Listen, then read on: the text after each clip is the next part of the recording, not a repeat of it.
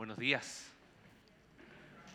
Imposible no emocionarse con una escena así, ¿no? Si no sabes de dónde la sacamos, eh, no es que estamos produciendo una película, ni mucho menos, no tenemos esos recursos, por favor, ¿ok? Esa es una serie que se llama The Chosen, que está disponible, la puedes buscar, es una, a través de una aplicación en tu celular, la puedes ver, tienen su página web, en YouTube está la primera temporada, creo, es totalmente gratis y, la verdad, aclaro, no es una serie que trata de recrear, no es una narración, sino es como qué sucedió lo que la escritura no dice. Pero hay eventos que relatan y la verdad ese evento está muy bien relatado. Es probable que haya sido así, puede que sí, puede que no. Y si estás en un grupo conexión, recuerden, ¿no? Nuestra frase de siempre, si no estás en un grupo conexión no es pecado, pero casi. Eh, hablamos de este pasaje, ¿no? Y la pregunta de Jesús es la pregunta que hemos hablado desde hace cinco domingos. Y no me estoy refiriendo a ven y van a ser sanadas todas y esas shows que no, no llevan a ninguna parte. Estamos hablando de estar en Cristo sin asuntos pendientes. Estar en Cristo con temas cerrados estar en Cristo sin cabos sueltos, disfrutando la vida que Él nos da. Aprendimos, lamentablemente, que todos tenemos asuntos pendientes, pero bueno, en Cristo tenemos la oportunidad de enfrentarlos.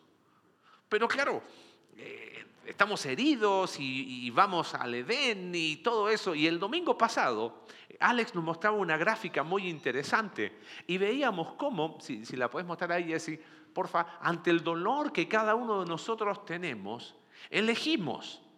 Y en vez de elegir la sanidad, y no me refiero, sanidad, me vuelvo a repetir, no me refiero a estar haciendo ahora cosas, ven adelante y wow, a ninguna de esos shows que no va a ninguna parte. Estoy hablando de lo que hace Cristo de forma integral en nosotros. Nosotros elegimos el confort inmediato. Alex nos decía, queremos la mentira, de que tratando el dolor rápido ya está. Y pero lo elegimos tan mal que buscamos opciones pecaminosas que dan ese confort al dolor.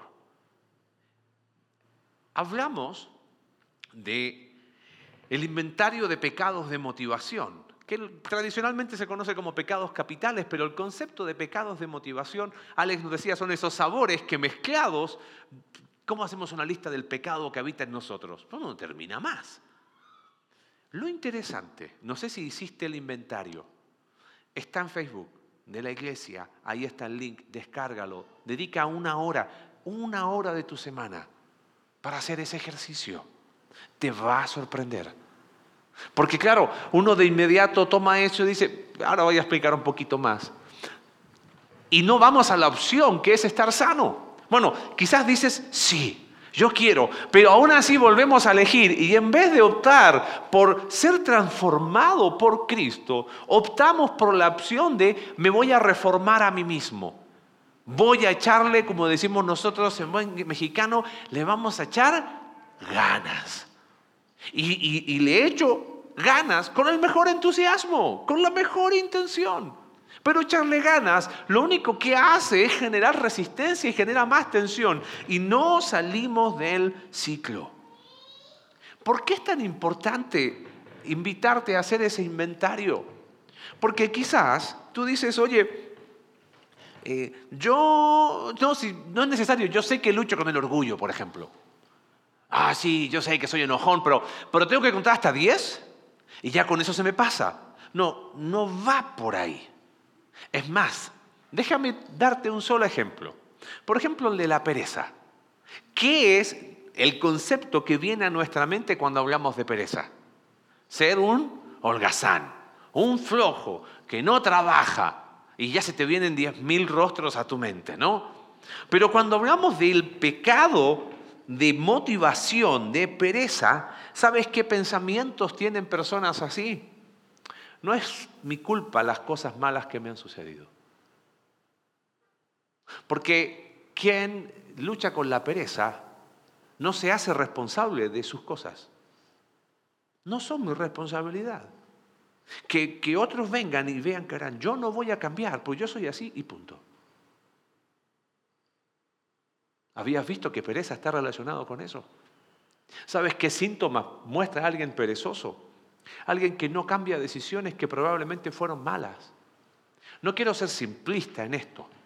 Por favor, líbrenos Dios, estemos lejos de ser simplistas en el abordaje de cosas muy profundas. Pero mira qué interesante. Personas que sufren ataques de pánico, se paralizan ante algo ¡oh! Y, no pueden avanzar. Probablemente haya cosas orgánicas, pero una de las cosas que también afectan los ataques de pánico, ¿sabes qué es? No quiero hablar de eso. Y te bloqueas. Ok, cambia la palabra ataques de pánico. Me bloqueo. ¿Qué tiene que ver eso con la pereza? En el fondo, no quiero. No quiero hablar del tema porque me duele. Y pienso que el pecado de pereza es la forma de decir, bueno, al menos no hablarlo alivia, pero alivia temporalmente. Las personas se victimizan y así podríamos, te hablé de uno solo y por algunos minutos, haz el inventario. Ahora, a pesar de identificar esos pecados de motivación, no los abandonamos. Sabemos que son opciones que nos destruyen. Sabemos que son opciones que nos lastiman. El domingo pasado, si seguiste las redes sociales de la iglesia, hicimos un excelente diagnóstico. Ah, ok, ya pude identificar. Pero un diagnóstico en sí mismo no es suficiente. No ayuda mucho. ¿Quién se queda con un diagnóstico y no hace nada al respecto? Un loco, ¿no? Bueno, habemos varios a veces que hacemos eso. Pero no, no alcanza. ¿Y sabes por qué no las podemos dejar? Porque muchas veces no hay intimidad con Dios, porque muchas veces hemos aprendido modelos que repetimos y creemos las mentiras del enemigo, pero hay una razón muy profunda. El pecado, esas opciones pecaminosas que elegimos, tienen una característica muy particular. El pecado suele ser adictivo.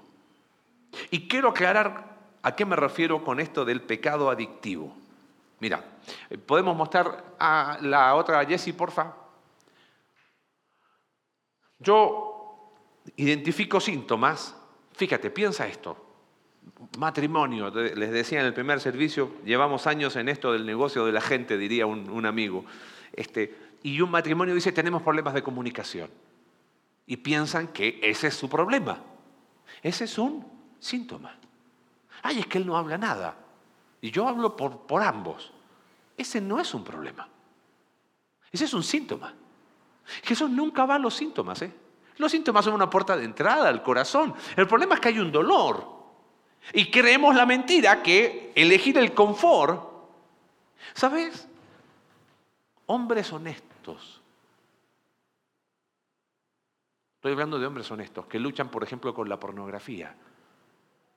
Cuando tú hablas con ellos de forma honesta, dices, ¿sabes cuándo más tengo lucha en mi mente? Cuando he tenido un problema con mi esposa.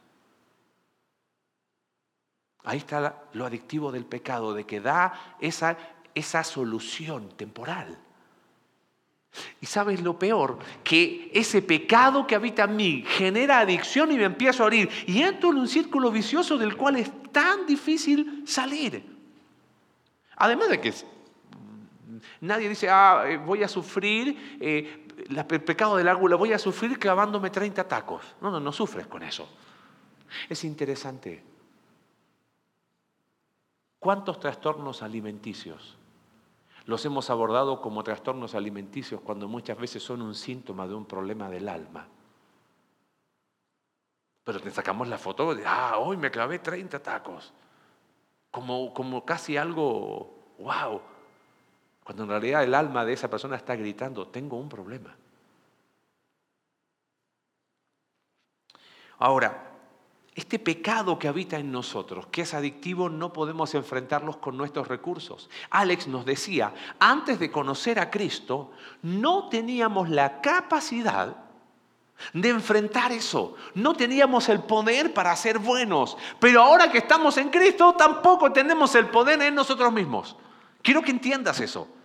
Hay algunos que creen que ahora que están en Cristo, ahora tienen todo el poder y fracasan, fracasan, fracasan y fracasan. La diferencia es que ahora el Espíritu Santo mora en ti. Entiende esto. El pecado es adictivo, sí. Pero el Espíritu Santo es más poderoso. Quiero aclarar esto del pecado que es adictivo porque hay personas que dicen, ay, sí, es que soy un adicto. No, no, aquí. Sí, se llevan a la victimización, a la racionalización y creen la mentira de que nunca van a poder, pero porque quieren hacerlo en sus fuerzas. ¿Es adictivo el pecado? Sí, pero el Espíritu Santo es más poderoso. Y eso es lo que tenemos que hacer. Ahora, ¿cuál sería la solución? Sería casi obvia cuál sería la solución. Jesús. Pero ¿cómo? Y aquí quiero que te quedes con un, con un resumen de lo que vamos a hablar hoy. La obra de Jesús es eficaz en sí misma y eficiente para todo aquel que en él cree. Si volvemos a la imagen del diagrama del corazón, quiero mostrarles algo. Jesús obra en el dolor del corazón porque trabaja en nuestra herida y en el pecado que habita en mí. ¿Y qué hace Jesús?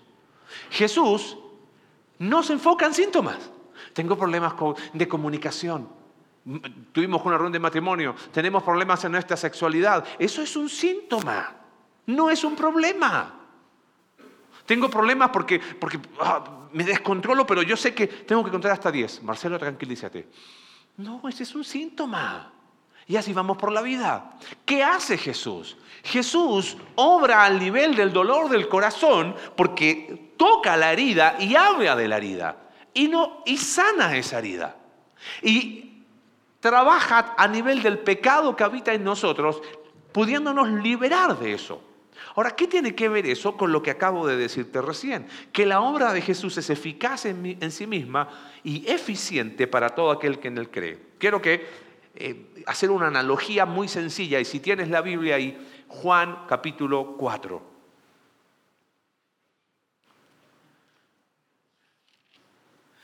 Vamos a suponer, quiero hacer una analogía, que sufro de migraña. Y acá tengo una medicina que sí me va a ayudar. Ahora, como toda analogía, entiende que no ah, pero seguramente tiene migraña porque tomó café. No, no, no, no, no te vayas por las ramas, ¿ok? Tengo un problema, migraña, y acá está la medicina, que funciona. La medicina es eficaz para tratar mi migraña, ¿correcto? ¿Sí? Ok. Porque tiene poder en sí mismo, o sea, tiene la capacidad de hacerlo. Pero ¿cuándo va a ser eficiente? ¿Cuando yo? Ok. ¿Te acuerdas la imagen de Juan capítulo 5? La obra de Cristo es eficaz. Y ahí estaba Jesús diciéndole a ese paralítico, quiere ser sano? Y me encanta el relato porque él le dice, lo he intentado todo. ¿Sabes cuántos cristianos han creído en Jesús? Pero como han tratado de vivir su cristianismo bajo sus propias fuerzas, ay, ok, parece que leí tres capítulos, no fue suficiente, voy a leer diez voy a orar de rodillas hasta que me salga sangre y, tratan religiosamente. Y ahí están, 38 años frustrados. La obra de Cristo es eficaz en sí misma para tratar nuestros asuntos pendientes, pero es eficiente para todo aquel que en Él cree. Lo interesante, y por eso tomé el relato, porque uní con lo del el grupo Conexión. ¿Quiere ser sano? Lo hablábamos en, la semana en, el grupo, en nuestro grupo y decíamos, no quiero que, que suene mal, pero casi parece una broma de mal gusto decirle a un paralítico en un lugar donde era algo, ese lugar, eh, los estudiosos dicen que era algo supersticioso y que en realidad no sanaba a nadie. ¿Tú crees pero seguían ahí con una falsa esperanza. ¿Quieres ser sano? Es obvio que quiero ser sano. Pero la pregunta en cuestión va más profunda. ¿Te das cuenta? Ahora, el relato que quiero leerte está en Juan capítulo 4. Porque tenemos que ver qué hace Jesús.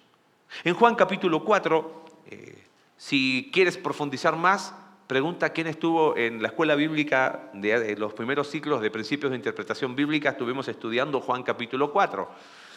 Siempre les doy algunas ideas para que lean. ¿Me has dado cuenta? ¿Qué hace un domingo en la tarde aburrido? ¿Qué vas a hacer? Leer. Bueno, te mencioné esta serie de Chosen. Búscala en YouTube, está, está hay una aplicación para descargarla gratuitamente y está la página web. Temporada 1, episodio 8. Es el encuentro de Jesús con la mujer samaritana. Si no te gusta leer, por último, mira algo, pero, pero abre tu mente. Y date cuenta lo precioso que hacía Jesús. ¿Qué hizo Jesús? ¿Cómo la obra de Jesús fue eficaz y eficiente en esta mujer. En Juan capítulo 4, eh, no voy a ver todo el relato con detalle, pero Jesús se salta todos los protocolos sociales. A Jesús no le importó el que dirán. Es muy interesante el contraste en el Evangelio de Juan. Siempre en el Evangelio de Juan, si te gusta estudiar la Biblia, tienes que prestar atención a todos los detalles, porque Juan selectivamente elige algunos milagros, algunas conversaciones. Entonces, cada detalle es importante en Juan porque hay una intencionalidad de Juan de hablar de ciertas cosas. Sabes, pensaba, hemos hablado tanto de nuestros pecados culturales mexicanos. Los pecados culturales de aquel tiempo era que judíos y samaritanos no se trataban entre sí. ¿Sabes qué hizo Jesús? No me importa. Es más, quiero eh, con mucha delicadeza decirlo. Carlos la historia, si no la conoces, te la cuento rápido. Una mujer había tenido cinco esposos y el que tenía no lo era. Tenía una historia interesante. Y se encuentra en el pozo de agua con Jesús. Jesús ya estaba ahí. Era el mediodía. ¿A qué hora iban las mujeres? En la mañana, muy temprano. Por el sol. ¿Qué hacía una mujer al mediodía sola en el pozo? No quería, o sea, nadie quería ir con ella, porque ir con ella era identificarse con la clase de mujer que era. Algunos estudiosos, y entienda bien, algunos estudiosos creen que la forma en que la mujer le responde así medio seco, es porque si un hombre iba a un pozo de agua al mediodía, sabiendo que ahí iba una mujer de dudosa procedencia, es porque ese hombre quería algo con esa mujer. Pero ahí estaba no cualquier hombre, estaba el Mesías. Y dice ahí capítulo 4, Dame un poco de agua, le dice en el versículo 8. Y mira la mujer, dice, pero, verso 9, pero como los judíos no usan nada en común con los samaritanos, la mujer le respondió, ¿cómo se te ocurre pedirme agua? Si tú eres judío, yo soy samaritana. Y Jesús le dice, si supieras lo que Dios puede dar. Ay, a mí me encanta el maestro. Si supieras lo que Dios puede dar y conocieras al que te está pidiendo agua. Es como que Jesús le dice, abre los ojos. Contestó Jesús, tú le habrías pedido a él y él te habría dado agua que da vida. Señor, dice, ni siquiera tienes con qué sacar agua. Y el pozo es muy hondo, ¿de dónde pues vas a sacar esa agua que da vida? ¿Te acuerdas lo que, fíjate los paralelos con la historia del paralítico? Llevo 38 años y no ha pasado nada. Tú me vas a dar agua si no tienes ni, ni con qué sacarla. ¿Acaso eres tú superior a nuestro padre Jacob que nos dejó este pozo del cual bebieron él, sus hijos y su ganado? Todo el que beba de esta agua volverá a tener sed, respondió Jesús. Pero el que beba el agua que yo le daré, no volverá a tener sed jamás, sino que dentro de él esa agua se convertirá en un manantial del que brotará vida eterna. Señor, dame de esa agua para que no vuelva a tener sed, ni siga viniendo aquí a sacarla. Ve a llamar a tu esposo y vuelve acá, le dijo Jesús. No tengo esposo, respondió la mujer. Bien has dicho que no tienes esposo. Es cierto que has tenido cinco y el que ahora tienes no es tu esposo. En esto has dicho la verdad. Señor, me doy cuenta de que tú eres profeta. Nuestros antepasados adoraron en este monte, pero ustedes los judíos dicen que el lugar donde debemos adorar está en Jerusalén. Créeme, mujer, que se acerca la hora en que ni en este monte ni en Jerusalén adorarán ustedes al Padre. Se acerca la hora, verso 23, y ha llegado ya en que los verdaderos adoradores rendirán culto al Padre en espíritu y verdad. Verso 25, sé que viene el Mesías, al que llaman el Cristo, respondió la mujer. Cuando Él venga, nos explicará todas las cosas. ¿Me permites una traducción personal? Cuando Él venga, me va a aclarar todo este embrollo que yo tengo en mi cabeza. mira la respuesta de Jesús. Ese soy yo, el que habla contigo, le dijo Jesús. Si la obra de Jesús es eficaz y eficiente, ¿cómo fue en esta mujer?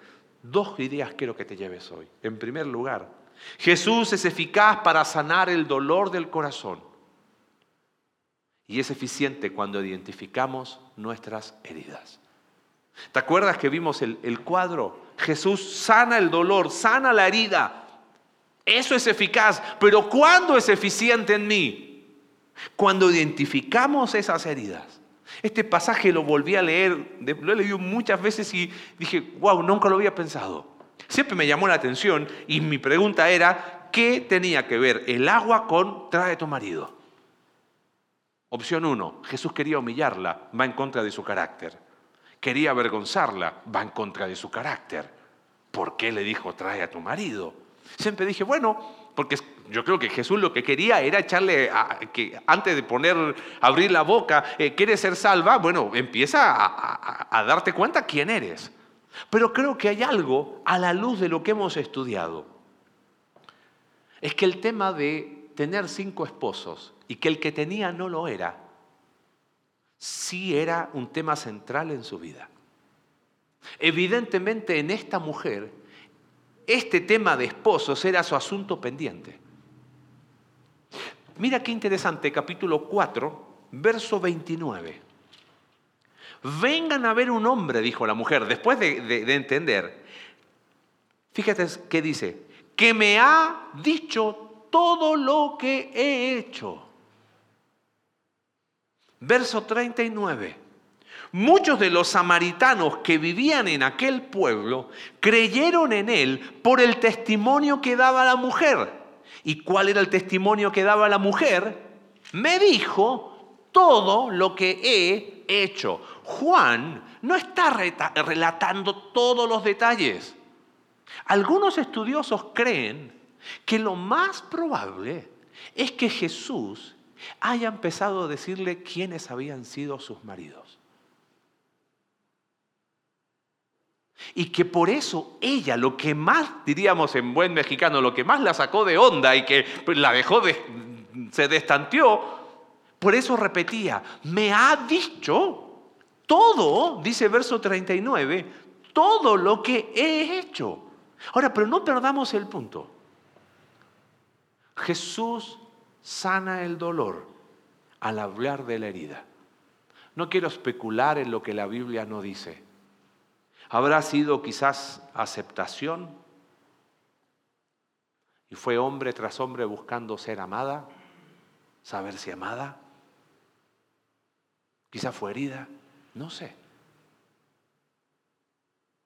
La respuesta de la mujer esa, me doy cuenta que eres profeta, es, ah, eres uno. ¿Qué hacían los profetas? Acuérdense que estuvimos con libros proféticos. Hoy, en términos futbolísticos, terminamos el primer tiempo de este tema de la clave para el cambio profundo. Vamos a ir a Jeremías por algunos domingos y después vamos al segundo tiempo en el último ciclo de grupos conexión. Los profetas condenaban el pecado. Los, profetas se levantaban para decirle al pueblo cuáles eran sus pecados. Entonces, claro, la mujer dice, ok, acuso, recibo, tú eres profeta. Pero le dice, ustedes, viste que habla de monte, ¿qué tiene que ver eso? Claro, los, samaritanos estaban ahí en Jericim, en ese monte, 200 años antes, los samaritanos habían hecho un templo que los judíos echaron abajo. Ahora, ¿tú crees que un samaritano podía ir al templo en Jerusalén? No. Era samaritano. Es interesante dentro de la tradición judía, ¿sabes qué decían los samaritanos? O sea, la tradición judía, que si un samaritano tocaba un cántaro de agua, se contaminaba el cántaro. Yo creo que algo hay ahí de la narrativa de Juan capítulo 4. Entonces la mujer le dice, ok, me estás acusando de pecado, pero yo no puedo ir a Jerusalén, nunca voy a poder eh, cumplir con las demandas de los profetas. Reformación. Jesús sana el dolor al hablar de la herida. ¿La obra de Cristo es eficaz? Sí. Pero ¿cuándo fue eficiente en esa mujer? Cuando identificó su herida. ¿Es en sí misma poderosa la obra de Cristo para sanar el dolor del corazón? Sí, Señor. Pero ¿sabes qué? Muchos creyentes está la, la obra de Cristo y gracias, pero yo sigo tratando mi dolor con más pecado que genera adicción y me autodestruyo y me lastimo. La sanidad vino para esta mujer cuando identificó su herida. Te hago una pregunta. ¿Cuáles fueron las heridas que identificaste cuando hiciste el inventario del corazón? Ay, me dio flujera, no tuve tiempo. ¿Te das cuenta que pereza no es holgazanería? Pereza es no querer cumplir la responsabilidad espiritual con tu vida. Lo pusimos en Facebook hace tres domingos, el inventario de heridas del corazón. ¿Sabes qué hay en lo profundo de no querer hacerlo? Es que va a doler. Vuelvo a repetir, Jesús quería avergonzar a esa mujer, no. ¿Quería humillarla? Obvio que no. Le dijo, si va a haber sanidad, vamos a hablar de tus asuntos pendientes. Vamos a ponerle apellido a tu herida. Iglesia, Alex nos decía el domingo pasado que llevamos en nosotros la mentira irresistible de que es más importante tratar el dolor que la herida. Te hago una pregunta. Verso 16. Ve a llamar a tu esposo y vuelve acá, le dijo Jesús.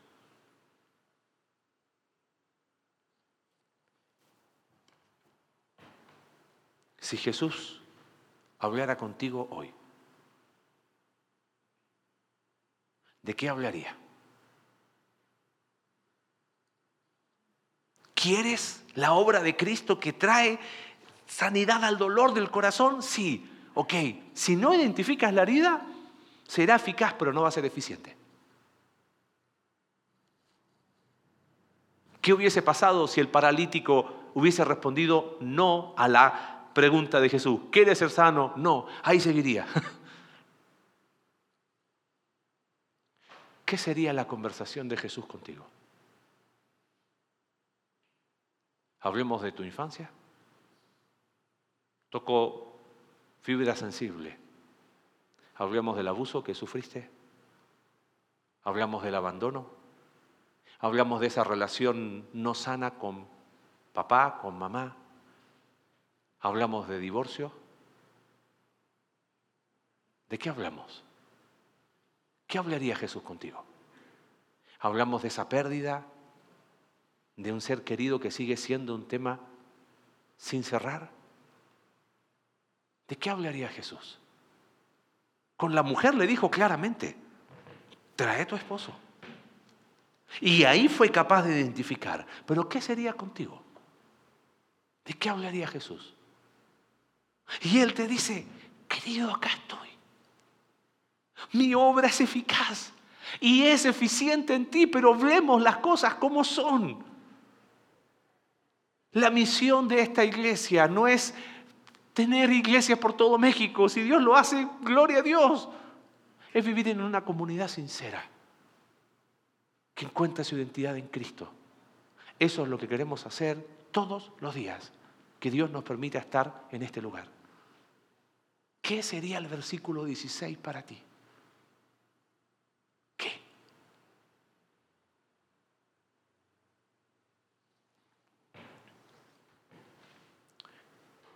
Jesús trabaja en esos dos niveles. Si podemos volver a esa imagen, Jesse, porfa. A nivel del dolor, la, la siguiente. Sana el dolor del corazón. Es eficaz, pero es eficiente cuando? Cuando identifico la herida. Pero ahora Jesús también habla del pecado y libera de nuestro pecado. Y la obra de Jesús es eficaz para liberarnos del pecado que habita en mí. Y es eficiente cuando nos arrepentimos de ellos. Y tú dices, eh, eh, eh, eh, momento. Yo he sido herido. Yo he sido lastimado.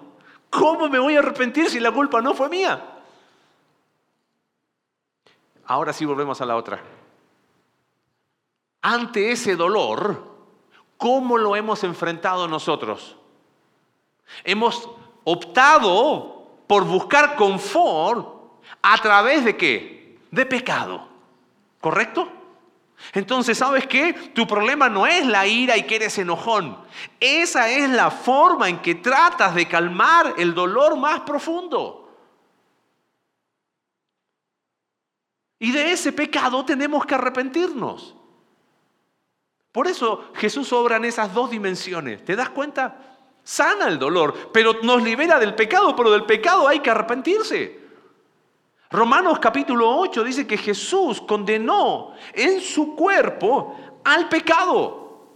Y en capítulo 6 de Romanos, mira lo que dice, capítulo 6, versículo 6, sabemos que nuestra vieja naturaleza fue crucificada con Él para que nuestro cuerpo pecaminoso, dice, perdiera su poder. Me encantaría decirte que, oye, ¿y desaparece el pecado? Pues no. Es lo que hablábamos en 1 de Juan capítulo 3, verso 2. Ahora somos hijos de Dios, pero todavía no se ha manifestado. Dios hizo la paga por el pecado y ahora está librando nos está dando los recursos para que no seamos esclavos del poder del pecado. Lo interesante es lo que dice, de modo que ya no siguiéramos siendo, ¿qué cosa? Esclavos al pecado. Una forma de traducirlo sería adictos al pecado. ¿El pecado es adictivo? Sí. Pero la obra de Cristo es más poderosa. Y esa es la esperanza a la que cantábamos recién. Dejar de vernos como víctimas y abrazar el Evangelio de Jesús, que es eficaz pero es eficiente cuando me apropio de él. Identifica la herida. Arrepiéntete de ese pecado que ha sido tu refugio.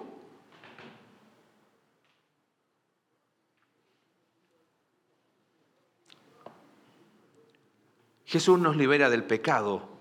Mi responsabilidad es arrepentirnos, es abandonar ese estilo de vida que reconozco que es destructivo y que da placer temporal. ¿Sabes? No sé si lo dije recién o lo dije en el primer servicio. Hablando con hombres honestos que luchan con la pornografía, pero honestamente reconocen y dicen, ¿sabes qué?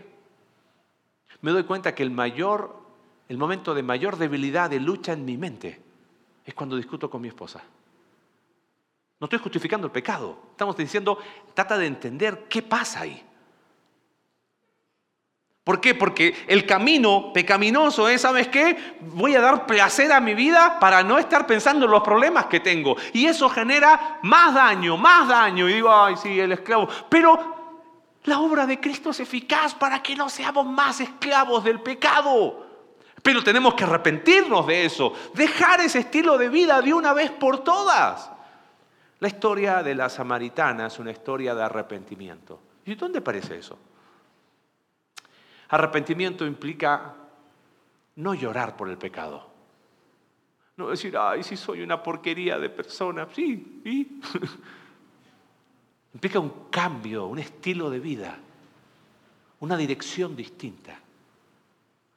Vuelvo a repetir, Juan da detalles interesantes. Verso 26, ese soy yo el que habla contigo, le dijo Jesús. En esto llegaron sus discípulos y se sorprendieron de verlo hablando con una mujer, ¿ves? Lo que te decía al inicio. Aunque ninguno le preguntó, ¿qué pretendes o de qué hablas con ella? Verso 28, la mujer dejó su cántaro, volvió al pueblo y le decía a la gente, vengan a ver a un hombre que me ha dicho todo lo que he hecho. ¿No será este el Cristo? Esa pregunta, ¿no será este el Cristo? No es sinónimo de duda, sino de, decir, lo encontré, acá está, debes, no será y, y va. Ahora, ¿por qué Juan da los detalles del versículo 28? Ahora, no espiritualices la Biblia, ¿eh?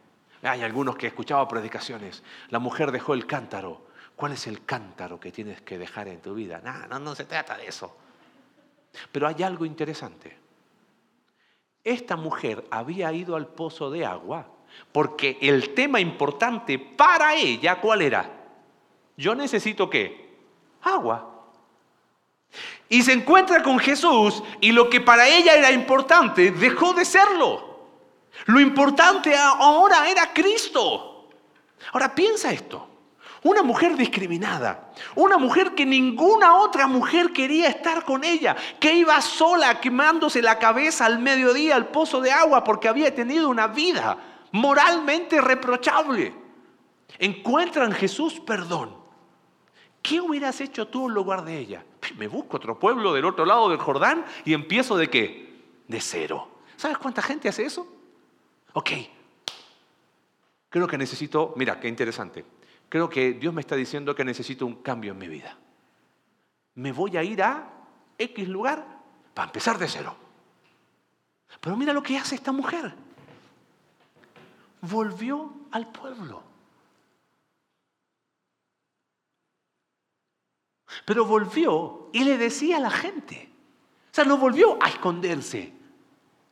Le decía a la gente, me dijo todo lo que yo era. O sea, ¿te das cuenta o no? No es que escondió sus heridas y dijo, eh, eh, ahora este hombre me dijo que yo soy una mujer eh, que nunca hice nada. No, me dijo todo. Todos sabían quién era. Pero ella dijo, me dijo todo lo que yo he hecho. Fue al lugar más difícil, su propio pueblo, para decir, tengo la oportunidad de empezar una vida distinta. Lo importante y lo interesante del relato es que el verso 39 dice que muchos de los samaritanos que vivían en aquel pueblo creyeron en él por el testimonio que daba esa mujer. Es que cuando la obra de Cristo es eficiente en mi vida, recién ahí yo puedo empezar a dar luz. Ha sido herido y yo estoy seguro que, al igual que ese paralítico, ante la pregunta de ¿quieres ser sano? Has dicho sí. Identificas las heridas. Ok. La obra de Jesús es eficaz para sanar el dolor del corazón. Ok. Ah, bien, Marcia, identifico mi herida. Si Jesús hablara conmigo, me diría, tenemos que hablar de esto. Pero ¿sabes qué? No quiero dejar esas cosas. Alex tiene una frase que a mí me gusta mucho. Dice él que para poder tomar algo, tengo que dejar lo que tengo en la mano para poder tomar.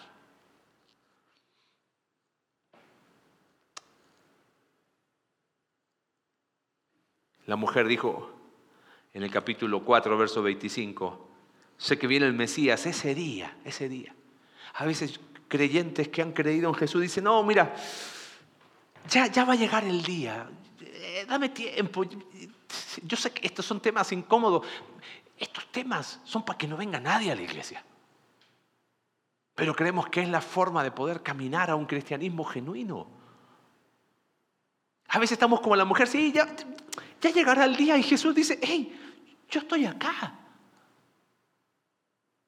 ¿Qué te ha dejado la lujuria? ¿Qué te ha dejado? ¿Qué te ha dejado la ira? Ay, explotas y, ay, a hacerte saque. ¿Y? Y ahí estás.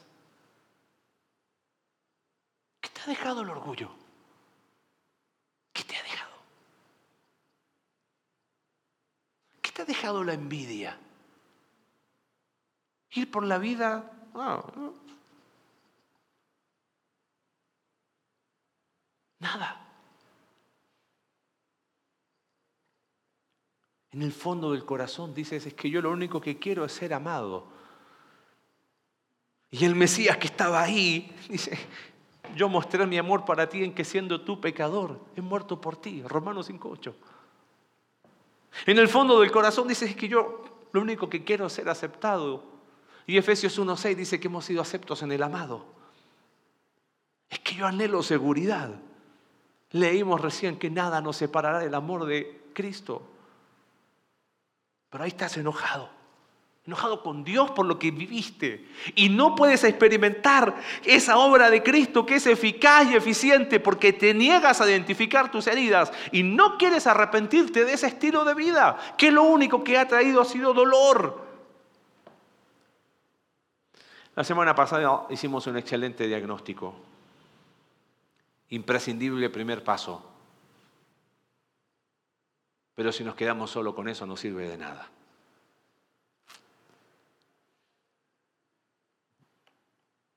Te estoy invitando a un estilo de vida. A sabes, a decir, Señor, quiero disfrutar del gozo de la salvación, de saber que tu obra, Dios, es eficaz. Y no tendré miedo a identificar la herida. Porque cuando la identifico, la obra de Cristo es eficaz y eficiente. Como lo fue con esta mujer. ¿Cuál sería la conversación que Jesús tendría contigo hoy? ¿Cuál sería el tema que tocaría contigo? ¿Te vives quejando de que no te alcanza? Eso es avaricia. ¿eh? Mírate. Y ahí está Cristo. Al igual que con el paralítico, preguntándonos, ¿quieres ser sano? Lo he intentado todo, no es que no, es esa la respuesta. ¿Quieres ser sano? Identifica las heridas y arrepiéntete. Porque ahí está. Para todo aquel que en él cree. Gracias Padre por tu palabra. Gracias por nuestro maravilloso Salvador. Padre, hemos creído en ti como nuestro único Salvador. Algunos quizás años atrás, otros quizás hace poco, otros aún comprendiendo qué implica ser tus hijos. Señor, y hemos entendido el Evangelio y entendemos que tú, la obra de Cristo, cambia nuestra eternidad, pero Señor, no solamente es cambiar la eternidad, es posible cambiar nuestro presente. Y mientras oramos, la misma pregunta que hizo Jesús la hace a ti esta mañana. ¿Quieres ser sano? Identifica la herida. ¿Qué sería la conversación que Jesús tendría que tener contigo hoy? ¿Qué es aquello que te has negado a hablar por años? Querido, aquí estamos para ayudarte, para caminar juntos. Pero no insistas en ese círculo adictivo que lo único que hace es destruirte. Claro que el poder del pecado genera adicción, pero la obra de Cristo es más poderosa. Es eficaz y es eficiente. ¿Quieres ser sano? Arrepiéntete. Ten ese cambio en tu estilo de vida y darte cuenta que ninguno de esos pecados te ha dado lo que solo Jesús te puede dar.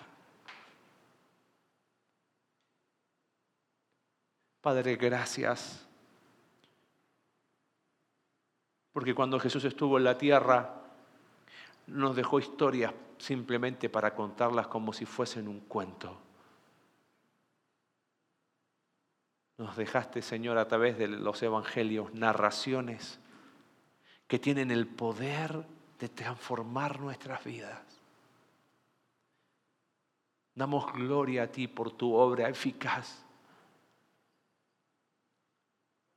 Ayúdanos a dar el paso para que sea eficaz y eficiente en nuestras vidas. Oramos Dios, en el nombre de Jesús. Amén.